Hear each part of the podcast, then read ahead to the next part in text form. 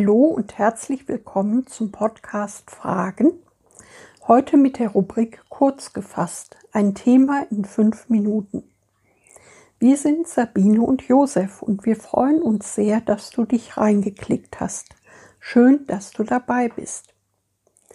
Hört man den modernen Psychologen und auch einigen Predigern zu, wird einem über kurz oder lang vermittelt, wir brauchen ein gesundes Selbstbewusstsein, um in dieser Welt bestehen zu können. Aber ist das wahr? Zeigt uns das Leben und Gottes Wort nicht einen anderen Weg?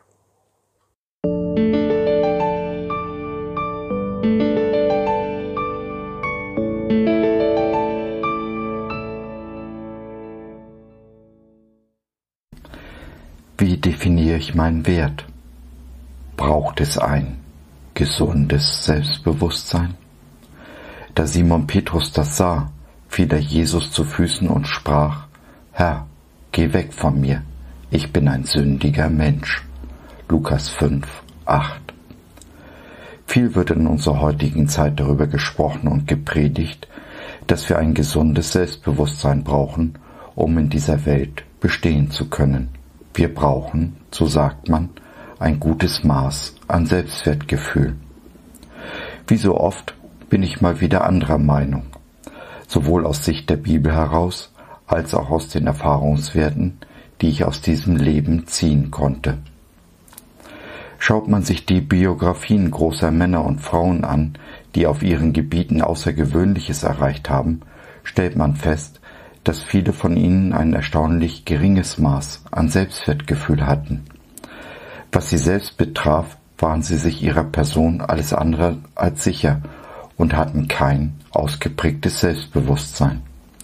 Mir persönlich ist es genau andersherum ergangen, doch davon später mehr. Sieht man die Glaubenshelden des Alten und Neuen Testaments, so stellt man fest, dass keiner sich auf sich selbst verließ. Schau dir Mose, Jesaja, Gideon, Jona und all die anderen an, die Gott berufen hat. Nicht einer strotzte vor Selbstbewusstsein. Ganz im Gegenteil, immer wenn Petrus sich auf sein ausgeprägtes Selbstbewusstsein verließ, ging er buchstäblich unter. Als Paulus sich seiner selbst und seiner Stellung voll bewusst auf sich verließ, wurde er zum Mörder. Mir erging es nicht anders. In meiner Tätigkeit als Fotokaufmann war ich der Beste in unserem kleinen Geschäft und ich war mir dieser Tatsache nur allzu bewusst. Aber da ich nur an mich selbst geglaubt habe und vor Selbstbewusstsein kaum laufen konnte, habe ich mich am Ende selbst überschätzt. Ganz schnell kam ich an meine Grenzen, bin, bin grandios gescheitert und ich glaube nicht, dass irgendwer mir auch nur eine Träne nachgeweint hat.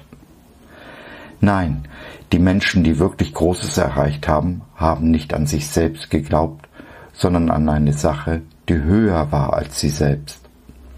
Die Glaubenshelden der Bibel haben sich allesamt nicht auf sich selbst verlassen, sondern auf den, der unendlich viel größer ist als sie selbst, auf Gott.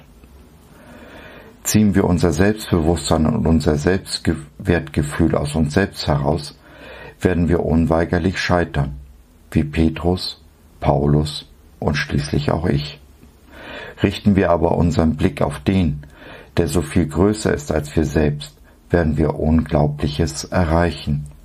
Wir müssen nur anfangen, uns mit seinen Augen zu sehen, seine unendliche Liebe zu uns dankbar annehmen, dieser Liebe und Vergebung vertrauen. Dann bestimmen wir nicht mehr selbst unseren Wert, sondern überlassen uns der Wertschätzung dessen, der uns zu einem unglaublich hohen Preis freigekauft hat. Der Wert, den wir in Jesu Augen haben, lässt sich mit nichts, was auf dieser Welt existiert, auslösen. Er gab sein Leben für dich, weil du in seinen Augen das Wertvollste bist, das es zwischen Himmel und Erde gibt. Das ist der Wert, den du hast und den dir niemand rauben kann. Darauf kannst du dich felsenfest verlassen. Alle Selbstzweifel und Geißlung finden in Jesus ihr Ende. Mit diesem Jesusbewusstsein und seiner Wertschätzung wirst du diese Welt aus den Angeln heben und sie ein ganzes Stück besser hinterlassen, als du sie vorgefunden hast. So, das war's für heute. Wir hoffen, du hattest Freude und konntest etwas mitnehmen. Wenn du noch Fragen hast oder mit uns in Kontakt treten möchtest, dann besuche doch unseren Blog www.fragen.biz. BIZ, B-I-Z, steht für Bibel im Zentrum. Wir glauben, dass die Bibel, Gottes Wort, absolut wahr und irrtumslos ist. Gott hat uns lieb und möchte, dass unser Leben gelingt. Dazu gibt er uns in seinem Wort Orientierung und Wegweisung für ein Leben in Fülle, genauso wie Jesus es in Johannes 10, Vers 10 versprochen hat. Was meinst du dazu? Lass von dir hören, wir würden uns sehr freuen. Bis dahin, Sabine und Josef.